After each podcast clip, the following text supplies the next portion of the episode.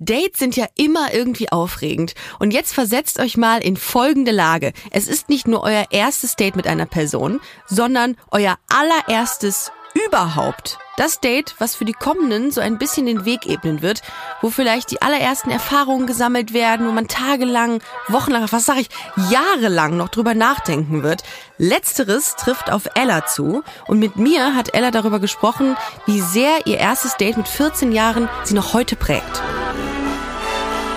wenn man sich halt anguckt und dann. Ah. Eins, zwei. So, Jackpot. Drei. Mega hot. I want to have sex with you tonight. Acht.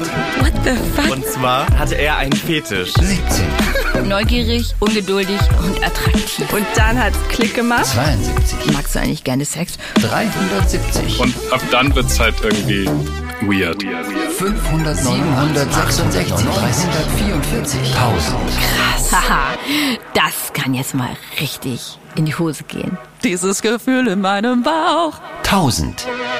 Erste Dates. Hallo Ella. Hallihallo. Schön, dass du da bist. Willkommen in diesem Podcast-Studio. Willkommen bei 1000 erste Dates. Du erzählst mir heute äh, was von einem Date, aber vorher äh, möchte ich äh, noch ein bisschen zu dir erfahren. Du bist 31 und hast lange in der Filmbranche gearbeitet.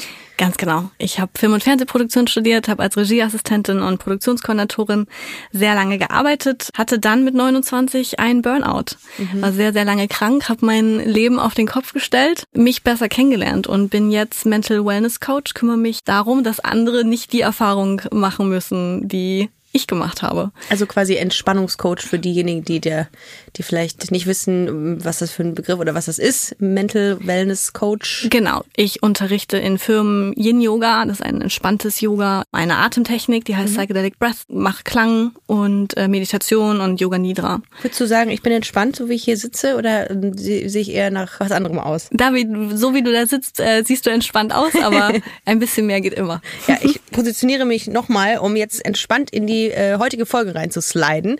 Dein äh, Date ist skurril gewesen, sag ich mal. Das war sehr, sehr, sehr skurril, ja. Du warst 14, als das stattfand? Ganz genau. Ich war, es war mein allererstes Date mit 14 und der junge Mann, Marcel heißt der, war 18. Okay, du 14, er 18. Okay. Und wir haben uns kennengelernt im Friedrichstadtpalast. Da habe ich damals getanzt, äh, mit sechs dort angefangen und dann mit 14 sind wir übereinander gestolpert. Es gibt immer zu Weihnachten Aufführungen mhm. im Friedrichstadtpalast, wo die Tänzer und die Schauspielkids ähm, zusammentreffen und eine Revue veranstalten. Und was hat Marcel gemacht? Er war Sprecher, hast du gesagt? Genau, er war ähm, Schauspielkind. Also wir haben zur Musik getanzt mhm. und dann gibt's auch Sprechrollen und die hatten Sprechtraining und Schauspieltraining und und ähm, er war sogenannter Sprecher. Und äh, das war das erste Mal, dass du ihn gesehen hast bei dieser Veranstaltung oder kanntet ihr euch schon wir vorher? Sind, wir sind uns bestimmt vorher schon über den Weg gelaufen, aber ich hatte vorher nicht so viel Interesse an jungen Männern. Mhm. Und ähm, er sah gut aus, war so einer von den coolen Kids. Oh. Und ähm, ja. Zu wem hast du dich gezählt damals? Zu den nicht ganz so coolen Kids. Ah, okay. Das heißt, man himmelt dann diese, diese Jugend, diese Menschen dann an. Ja. Ich erinnere mich an meine äh, Schulzeit, als die coolen vorbeiliefen und ich äh, nur winken konnte. Ja. Genau. Naja. Also es war schon eine Schwärmerei auf jeden Fall. Okay. Und irgendwann ich weiß nicht mehr ganz genau wie, ist es dann dazu gekommen, dass wir Nummern ausgetauscht haben und uns verabredet haben. Was war das für ein Typ? Beschreib mal, äh, Marcel. Größer als ich, dunkle braune Haare, heller Hauttyp.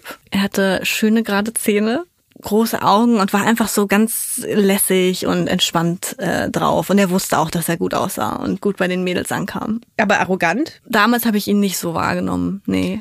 Ich stelle mir immer nur diese coolen Highschool-Typen vor, dann die auch mal mit so lässigen Rucksäcken dann da langlaufen und den irgendwie so einfach so einfach immer cool sind und dann so weite Jacken tragen, ach so wie man es aus diesen aus diesen Highschool-Filmen halt kennt. Ja, doch so ein bisschen. Ich glaube, das trifft ganz gut. Ah, okay. In der Tat, ja. Wie war das, als ihr dann aufeinander getroffen seid, beziehungsweise wie ging es jetzt weiter? Habt ihr euch dann getroffen?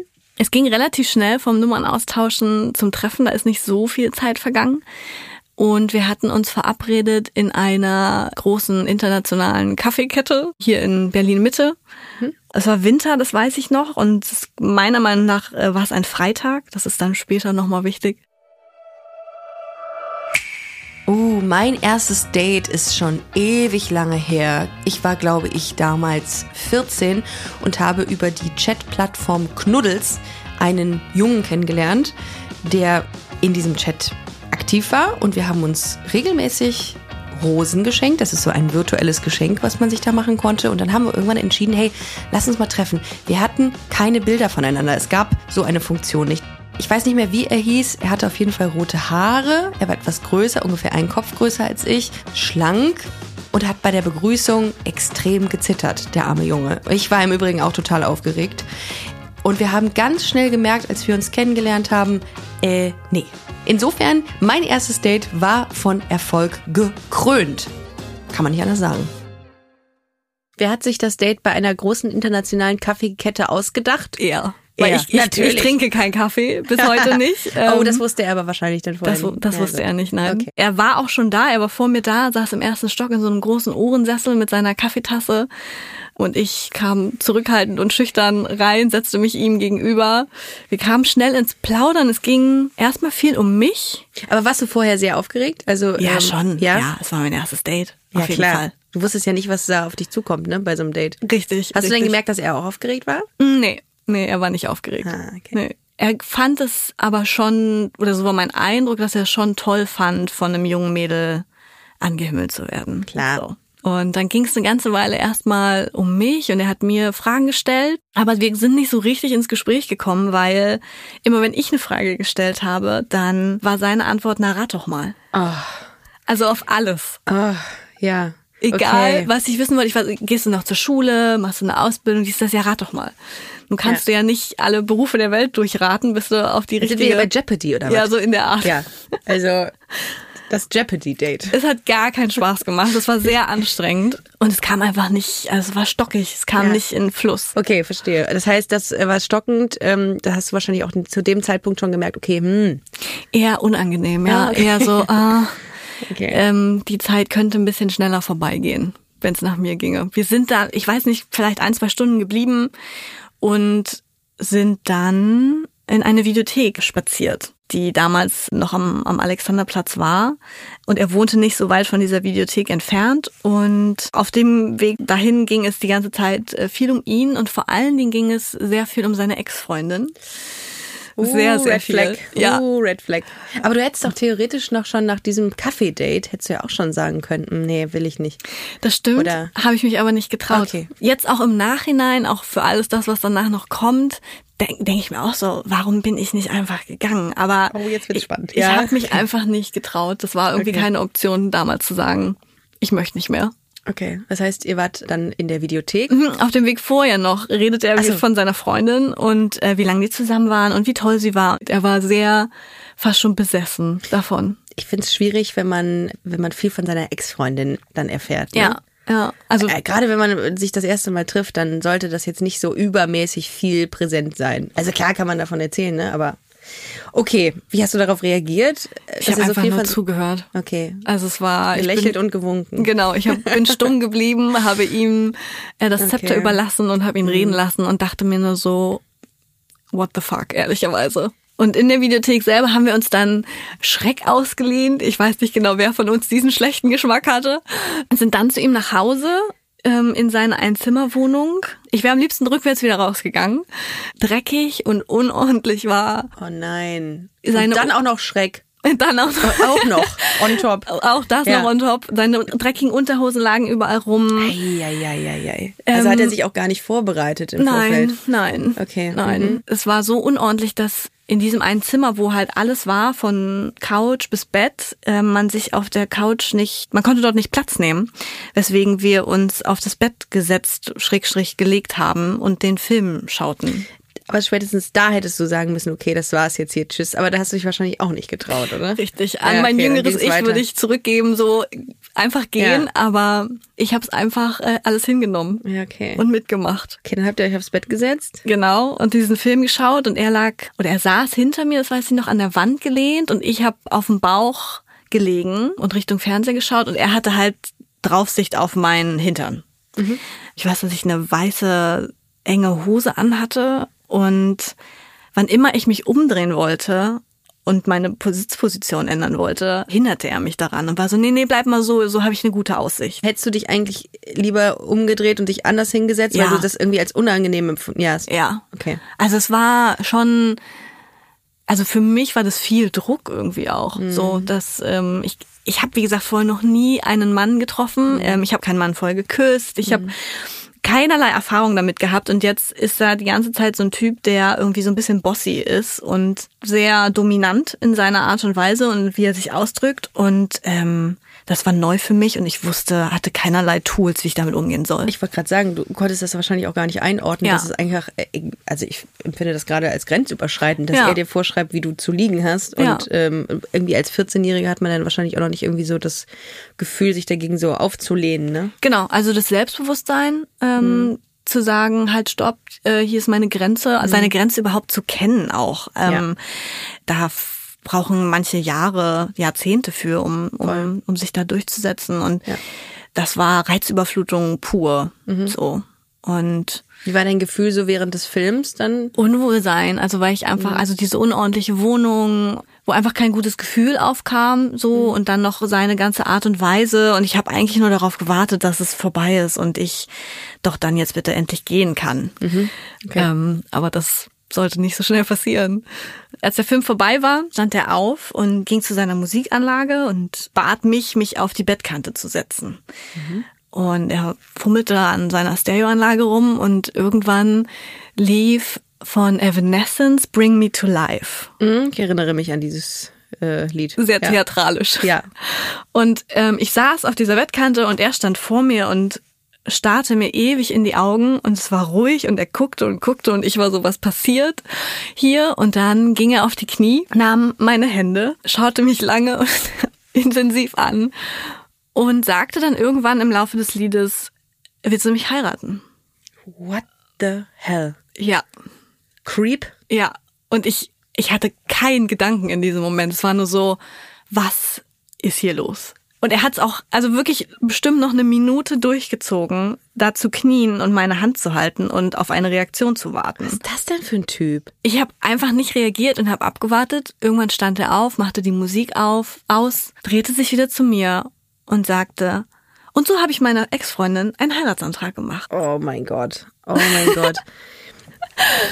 Ganz besonderes Erlebnis auf jeden Fall. Da denkt man doch in dem Moment, okay, ähm, da hat man dann nicht auch so ein bisschen das Gefühl, okay, ich bin hier also im falschen Film. Ja, ich wollte gerade sagen, versteckte Kamera. Wussten deine Freundinnen, wo du warst in dem Moment? Nee, also meine, ich muss dazu sagen, kannst ja meine noch keinen Live-Standort senden, ne? richtig. Ja. richtig. Ich hatte glaube ich noch ein so ein Nokia, so ein, wo man Snake mit drauf spielen konnte. Ah ja, kenne ich noch. Meine beste Freundin war damals mein Papa, so und der wusste das, aber ansonsten wussten das nicht so viele. Also ich war sehr sehr eng mit meinem Vater. Ja. Und ähm, dem war das bekannt, aber ich habe dem jetzt auch nicht getextet, Papa, pass mal auf, was was hier gerade passiert, sondern ich habe es einfach ausgehalten. Wusste dein Papa, dass Marcel 18 ist und du zum damaligen Zeitpunkt 14? Ja, das äh, wusste mein Papa. Ähm, Wir waren, mein Papa hat mir sehr viel Vertrauen geschenkt ähm, und ich durfte, also ich bin sehr frei in meinen Teenagerjahren äh, gewesen. Das war okay für meinen Vater. Das heißt, er war darüber informiert. Ja, genau, genau, Okay. genau. Ja, jetzt hat er dir einen Heiratsantrag gemacht. Hast du ja gesagt? Ich habe gar nichts gesagt. Ich war so ähm, perplex, dass ich gar nichts sagen konnte. Ja. Es war nur so, "Mm, okay, alles klar, schön. Ja gut, also ich würde dann jetzt auch mal gehen. Ähm, ich wollte meine Sachen so schnell wie möglich schnappen und nur noch nach Hause. Ja, verständlich. Der, der, der Weg war nicht weit. Das wäre kein Problem für mich gewesen. Auch um die Uhrzeit. Es war mittlerweile durchaus schon Mitternacht rum. Mhm. Aber Marcel wollte mitkommen, was er dann auch tat, leider. Und auf dem Weg nach Hause, weiß ich noch, unterhielten wir uns die ganze Zeit über Sportfreunde Stiller. Ähm, die hatten ein neues Album rausgebracht, was ich hoch und runter gehört habe. Ich habe die damals total gefeiert und er hat sich viel über die erzählen lassen und mich dann gebeten, ob er sich die, ob er sich das Album ausborgen darf. Und dann aus der S-Bahn ausgestiegen, auf den Bus gewartet. Da machte er dann leider auch noch diesen creepigen Move, mich zu küssen, obwohl es gar keine Anzeichen vorher gab, dass ich da Lust drauf gehabt hätte. Es war so ganz unvermittelt einfach geküsst, ohne Anzeichen abzuwarten, ohne zu fragen. Ich meine, ich glaube, heute ist man da auch oder hoffe ich zumindest bewusster, als das vor 14, 15, 16 Jahren der Fall war. Das war dann ja leider auch noch mein erster Kuss mit ihm und ich habe mir meinen ersten Kuss anders vorgestellt und vor allen Dingen nicht mit so jemandem. Ähm, er brachte mich dann bis an die Wohnungstür. Er wusste also, wo ich wohne. Er hat mich Oh sicher Gott. zu Hause Das abgesetzt. ist mit alles unfassbar creepy, dieser Typ. Wirklich. In jeder, in jeder Faser seiner, Ja. seiner Existenz einfach. Okay. Ich drückte Ja. ihm die äh, CD in die Hand, machte die Tür hinter ihm zu und war einfach nur froh, dass es vorbei war. Ja. Bin ins Bett und wollte pennen. Und von da an stand mein Telefon nicht mehr still. Weil er mir eine SMS nach der anderen schickte. Und er zitierte immer Zeilen aus also von dem Sportfreunde Stille Album. Ähm, und irgendwann bin ich dann eingeschlafen, weil Mhm. du hast nicht geantwortet? Ich, ja, am Anfang habe ich glaube ich noch geschrieben, aber irgendwann dachte ich so, was soll das so? Und Okay, was willst du mir verstehe. damit sagen? Äh, Es war, ich meine, es war ein Treffen, wir waren nicht zusammen und, und gar nichts. Und ich war müde und dann habe ich das Handy weggelegt und habe einfach bin eingeschlafen. Okay. Haken dran an diese Haken dran an Ja. diese seltsame Erfahrung. Begegnung. Ja, Genau. okay. Und am nächsten Morgen, deswegen war es, es war ein Freitag, der nächste Morgen war ein Samstag, ich war alleine zu Hause. Das war ja doch gar nicht viel Zeit dazwischen. Ja, es war so, er hat mich so um eins, halb zwei oder so zu Hause abgesetzt. Und am nächsten Tag um zehn klingelte es und ich bin äh, in Schlafanzug irgendwie an die Tür gegangen. Und dann steht da Marcel. Mit einem Freund auch noch, nicht alleine, unten an der Wechselsprechanlage und ähm, bittet darum, hochzukommen, weil er hat sich so wahnsinnig Sorgen um mich gemacht. Ich habe ja nicht mehr geantwortet und ähm, er würde gerne wissen, was los war. Und er war ganz theatralisch und aufgelöst. Und Wie sa- was los war. dass ich nicht, also was los war, dass ich nicht mehr reagiert habe. Ah, okay. Ah, okay. Und ich war so, was soll passiert sein? Du hast mich zu Hause abgesetzt. Mhm. Ähm, ich bin schlafen gegangen, so.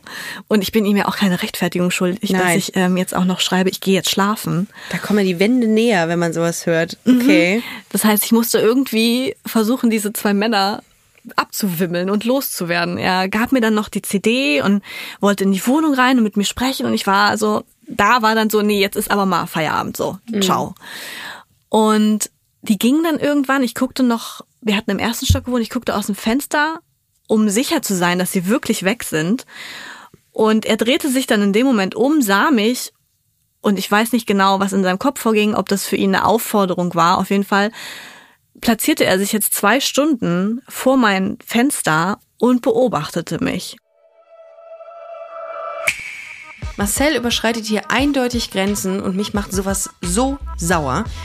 Also offensichtlich konnte er nicht einschätzen, was nach diesem Date angebracht ist und was nicht. Ich meine, wir reden hier von einem unverbindlichen Treffen und dann taucht er mit seinem Kumpel am nächsten Tag ungefragt vor Ellas Haus auf. Das ist absolut zu viel. Ich meine, er hätte auch eine Nachricht schreiben können mit der Frage, ob er vorbeikommen dürfe. Okay, ne? Wäre es so verlaufen, hätte man das irgendwie klären können. Ella hätte ihm Nein sagen können. Aber er geht einfach zu ihr. Und das ist absolut übergriffig. Und die Tatsache, dass er dann vor ihrem Haus steht und in ihr Fenster guckt, ist, ist absolut too much.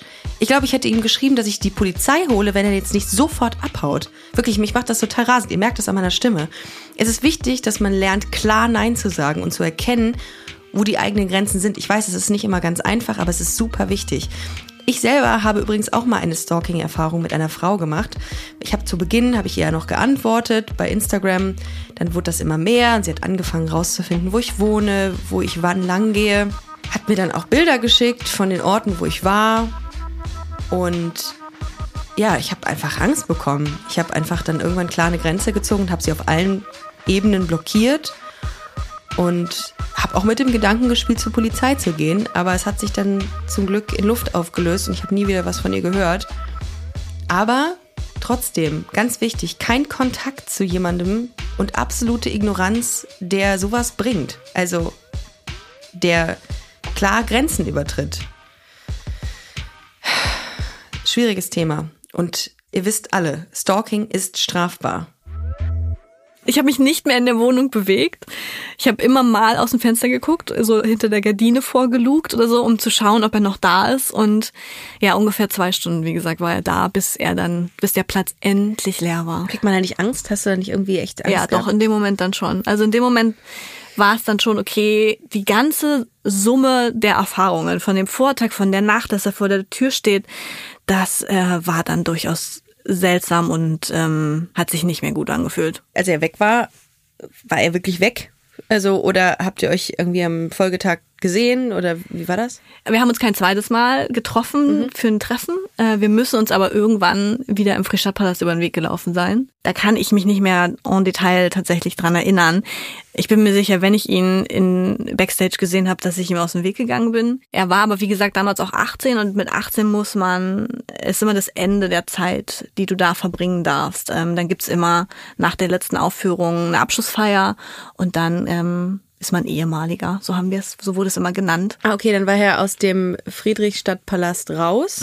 Du warst noch wahrscheinlich Genau, noch ich war länger noch, da. Genau, genau. Das heißt, Kontakt bestand nicht mehr oder? Genau, es bestand äh, kein Kontakt mehr, ni- nicht mehr gesehen, nicht mehr gehört, nicht mehr geschrieben, bis zehn Jahre später wir uns Ah, okay. wieder über den Weg gelaufen sind. Zufällig? Zufällig, ja. Ich war 24 rum ungefähr ähm, bei einer Freundin zu Hause. Wir wollten feiern gehen. Es waren noch ein paar andere Leute da. Wir haben vorgetrunken und es war klar, dass auch noch mehr Leute kommen. Und ich weiß noch, dass ich am Tisch gesessen habe und es klingelte und ein paar Minuten später kommt eine große Menge Männer rein. Und einer dieser Männer war Marcel. Oh je. Oh je. Und ich habe ihn sofort erkannt und konnte ihn zuordnen und er setzte sich auch noch mir gegenüber an den Tisch. Erstmal habe ich nichts gesagt. Also erstmal war es so holy moly. Kurz damit klarkommen, so. Er hat mir auch die Hand gegeben, er hat sich vorgestellt, also er wusste, es war ganz klar, dass er nicht mich zuordnen konnte. Ah, okay. Und dann im Laufe des Abends, als so der erste Schock sich setzte, habe ich ihn gefragt, ob er sich, ob er sich eigentlich an mich erinnert, ob er weiß, wer ich bin. Er so, nee, keine Ahnung. Kennen wir uns? Und ich so, ja, Friedrichstadtpalast. Und er so, ja, ja. Da war ich bei den Schauspielern. Ich so, ja, ja, ich weiß, ich war bei den Tänzern. Ach krass, dass wir uns da irgendwie über den Weg gelaufen sind, wie lustig. Und dann meinst du, ja, wir sind uns nicht nur im Friedrichstadtpalast über den Weg gelaufen, wir hatten mal ein Date. Er so, ach echt krass. Erzähl mal. Und dann Was habe ich das denn? Also irgendwie weiß man doch. eigentlich schon, oder? Oder? Ja, finde ich auch. Weird. Also ich weiß, aber bei dem glaube ich, ja, bei, da bin ich hier bei bei ähm, bei Marcel bin ich sowieso gerade so ein bisschen äh, irritiert. Also bei dem, weil bei, da weiß ich nicht genau, ob der das, ob der, ob das creepy ist oder einfach wirklich oder keine Ahnung. Ich bin gespannt. Ich, ich erzählte ihm dann auf jeden Fall. Der Tisch, also wir waren zehn, zwölf Leute oder so an dem Tisch. Ja. Und alle waren am Reden und wir beide waren erst eine ganze Weile nur zu zweit und ich erzählte ihm eben genau all das, was ich dir gerade erzählt habe. Ja.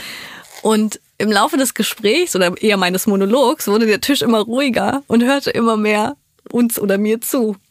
Und seine Miene war wirklich versteinert. Da war keine Regung zu sehen. Und irgendwann war ich fertig mit der Erzählung. Alle warteten ganz gespannt. Und dann reagierte er und war so, also nee, das kann nicht stimmen. Das, nee. Also hat, es war so, als wenn ich mir das ausgedacht habe. Du hast ihn doch mit Sicherheit auch mit mit Sachen konfrontiert, die nur er wissen konnte. Mit der Freundin vielleicht, mit dem Heiratsantrag. Genau, genau. Das ich habe da- ich hab da- das ganze da- Programm habe ich erzählt. Da hätte er schon längst sagen müssen, ah, jetzt, woher weißt du sowas? Mhm, Eigentlich Okay, krass, schon, aber ich okay. glaube, ich weiß nicht, ob es ihm, also wahrscheinlich war es ihm unangenehm und Ja, peinlich. Okay. Mhm. Ich, es war gar nicht meine Intention, ihn vorzuführen, sondern es war eigentlich mehr so, ja, so wieder miteinander einzuchecken und mal ganz kurz klar zu machen, Mhm. Okay. äh, was, Wir was war. uns. Mhm. Wir kennen uns, genau. Dass dann alle mit zugehört haben und Unangenehm. dass, dass das für ihn unangenehm ist. Und das ist mir natürlich im Nachhinein dann auch klar, aber in dem Moment habe ich damit auch gar nicht gerechnet. Aber es war, also seine Reaktion war echt kalt und es war so, also super abweisend und bloßstellend für mich dann, als wenn ich eine Lügnerin wäre und als wenn ich mir das ausdenken würde. Die Stimmung war dann erstmal nicht so richtig gut. Ich bin dann irgendwie, glaube ich, ins Bad, meine Freundin kam hinterher, die sind dann auch nicht mit tanzen gekommen. Die sind dann irgendwann wieder abgezogen. Wahrscheinlich hat er schon gecheckt, wer ich war und wollte es einfach nicht offen zugeben. Ja, aber da kann man, da kann man doch. Das, was er gemacht hat, war definitiv uncooler, als wenn er gesagt hätte, okay, war wirklich keine gute Aktion, tut mir leid. Aber du bist ja auch gewachsen so in der Zeit, ne, in den zehn Jahren. Hast du nicht auch eigentlich gedatet und dann auch gute Date Dating-Erfahrungen gemacht? Dass du, dass du dachtest so, als du dich mit dem unterhalten hast, ey, was was ein Vogel eigentlich? Wieso warst du so zu mir? ich muss gestehen, dass diese Erfahrung so prägend, also negativ prägend war, dass ich in meiner Teenagerzeit nicht mehr gedatet habe. Also ich Nee, habe doch, ja, Oh krass. Boah, das ist aber das ist aber ein trauriger Fakt einfach, dass so jemand, ne, der dann irgendwie so weird ist zu einem und also ich empfinde das irgendwie so voll als übergriffig, was der da gemacht hat. Irgendwie keine Ahnung, ist mein mein, mein erstes Gefühl, was ich so hatte, äh, dass der dazu beigetragen hat, dass du irgendwie so eingeschüchtert warst. Dann das ist eigentlich voll schade. Ja, super schade. Traurig. Ja. Total. Okay. Ähm, aber es war, es war so eine große Grenzüberschreitung, die Mhm. ich auch nicht aufgearbeitet habe in dem Moment oder, oder danach. Ähm, sondern so damit gelebt habe, dass Mhm. ähm, mich das total verschreckt hat, mit Männern in Kontakt zu sein. Eigentlich erst wieder dann, äh, ja, so in meinen Zwanzigern, Anfang der Zwanziger, zwischen meinem ersten und meinem zweiten Freund. Aber so richtig Spaß gemacht hat's mir da auch noch nicht. Ich würde sagen, dass mir es jetzt Spaß macht. Aber da, ich meine, mit Anfang 20, wenn du dann erst anfängst zu daten und ja, ich war lange kein großer Dating-Freund und Okay, verstehe. Konnte mich da einfach nicht entspannen. Also das war tatsächlich so sehr krampfig für mich, sehr viel Anspannung. Ich glaube, so eine Dating-Erfahrung ist schon sehr prägend in der Jugend. Ich schätze, es ist wichtig, dass man über die Erfahrung spricht. Vielleicht auch mit einer Therapeutin oder einem Therapeuten. Und wäre mir das passiert, ich glaube, ich würde diese Erfahrung auch bei neuen Dates erzählen. Also diesen neuen Menschen mitteilen, die ich da date, um einfach verständlich zu machen, warum ich vielleicht in einigen Punkten irgendwie vorsichtiger bin und mehr Zeit brauche. Oder ich vielleicht erst beim vierten Treffen zu jemandem nach Hause komme. Und an der Reaktion eures Gegenübers auf die Geschichte könnt ihr auch schon gut erkennen, ob jemand einfühlsam und empathisch ist und nachvollziehen kann, was euch dieses Dating-Game bedeutet. Hat es in dir dann irgendwas Komisches hervorgerufen, als du ihn wieder getroffen hast und dich mit ihm unterhalten hast? Also hat es irgendwas aufgewühlt? Mm, Ich glaube, es hat mir vor allen Dingen gezeigt, dass er eigentlich ganz schön klein ist. Und es war für mich aufwühlend, da nochmal so durchzugehen und, und eben nicht eine Entschuldigung zu bekommen oder, oder ein Eingeständnis oder so. Ja, genau, das wäre meine nächste Frage gewesen. Was hättest du denn erwartet, was er dir gesagt hätte? Oder was hättest du dir erhofft? Ah, Ich hätte mir schon gewünscht, dass er dazu steht ähm, und dass er sagt oder dass er gesagt hätte, dass es ihm, dass es ihm leid tut und dass es äh, kein kein guter Move war und dass er vielleicht gewachsen ist in der Zwischenzeit und reflektierter ist, als er es damals äh, war. Zumindest ist das, was ich heute mir für ihn wünschen würde, dass er gewachsen ist und reflektierter ist und ähm, bedachter im Umgang mit Frauen. So, vielleicht nicht nur er, sondern Männer allgemein. Und wie endete der Abend? Sind alle ihres Weges gegangen? Ähm, ich bin dann mit, mit den Mädels tanzen gegangen. Der Alkohol hat geholfen. Alko hat, Alkohol hat geregelt. genau. Aber Kontakt hattet ihr danach nicht mehr? Nee, Oder? nie wieder. Nee. Nie wieder. Nee. Ah, okay. Zum Glück. Also ich hätte jetzt an deiner Stelle irgendwie das Bedürfnis gehabt, nochmal zu sagen, ey, kannst du jetzt mal bitte wieder klarkommen? Das ist hier ein, ein Thema gewesen, was wir hatten und das hat mir auch irgendwie nicht gut getan, so wirklich. Heute auf jeden Fall. Also wenn wir uns heute sehen würden, dann wäre das auf jeden Fall auch mein Bedürfnis und mein Anliegen, da Klartext mit ihm zu sprechen und ihm, ihm eben zu sagen, dass es verletzend war und dass es aufwühlend war und mich negativ geprägt hat. Das ist schon krass eigentlich. Würdest du denn sagen, ähm, dass sich das bis heute gebessert hat? Also, dass, dass du das verarbeiten konntest oder hast du das Bedürfnis, das nochmal nachträglich aufzuarbeiten, dieses, dieses Date? Nein, ich würde nicht sagen, dass ich nochmal das Bedürfnis hätte, das aufzuarbeiten, weil ich einfach ein ganz anderes Selbstbewusstsein habe. Ich habe eine ganz andere Selbstliebe und eine Verbundenheit mit mir selber, als dass ich das, ich sag mal in Anführungsstrichen, nötig hätte, ihn jetzt den Kopf zu waschen. Ich glaube, da, ja, da bin ich, ich bin dran gewachsen und ich habe was draus gelernt. Das ist gut. Und ich kann das für mich abhaken und so stehen lassen, wie es war. Und ich hoffe einfach für ihn, dass er dieses unausgeglichene Rollenverständnis einfach heute nicht mehr hat. Dass Ja. die Frau irgendwie kleiner ist, dass man ihr auf den Arsch guckt und so. Ja. Das hoffe ich sehr für ihn. Und ja, und es tut mir auch total leid, dass du diese Erfahrung machen musst. Das muss ich ganz ehrlich sagen, weil das ist einfach nicht cool und das ist, weiß ich nicht. Also, ich hoffe auch, dass du ihn nie wieder siehst.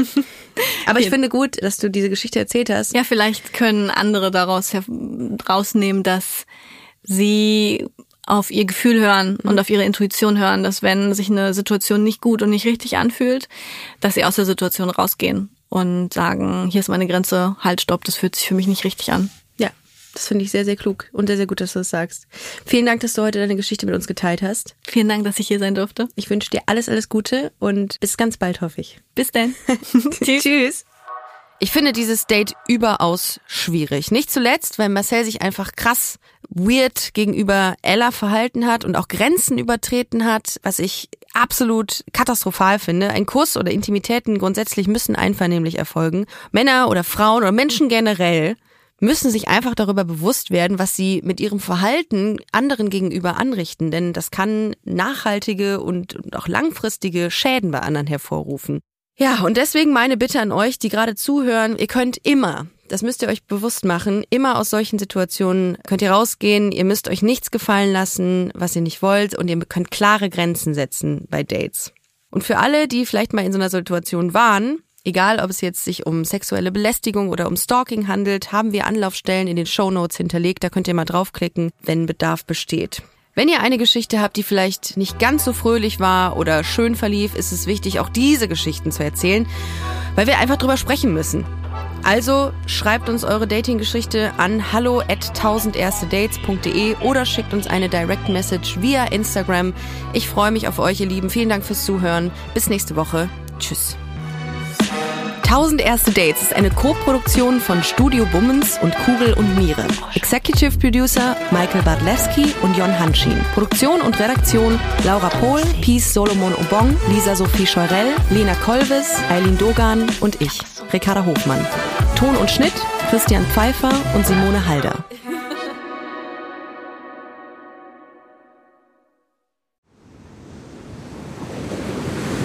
Wie sein Auge war auch der ganze Mensch Monet.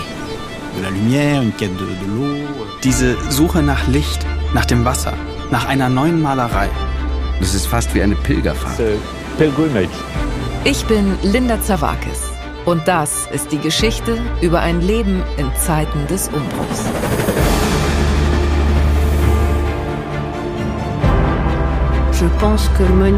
Monet selbst steht als Künstler für die Erneuerung einer Definition dessen, was Kunst überhaupt ist. It's just antithetical. Er macht das Gegenteil von dem, was vernünftig gewesen wäre. Da als junger Mensch zu sagen, das interessiert mich nicht, ich gehe den Weg nicht mit, das ist schon ungeheuerlich. Ich habe es satt. Ich werde dir nie wieder schreiben. Da kannst du sicher sein. Monet geht es um Monet, um sein eigenes Werk. Tu bois du vin? Es lebe Claude. Sein Weg nach oben führt in die Einsamkeit. Meine arme Frau hat den Kampf um ihr Leben heute Morgen verloren. Ich bin alleine mit den Kindern. Er schrieb einmal einen Brief, in dem er sich fragte, ob die Klippe jetzt gleich über ihm zusammenbrechen würde. So wie sein ganzes Leben in diesem Augenblick. Monet. Zeiten des Umbruchs. Überall, wo es Podcasts gibt.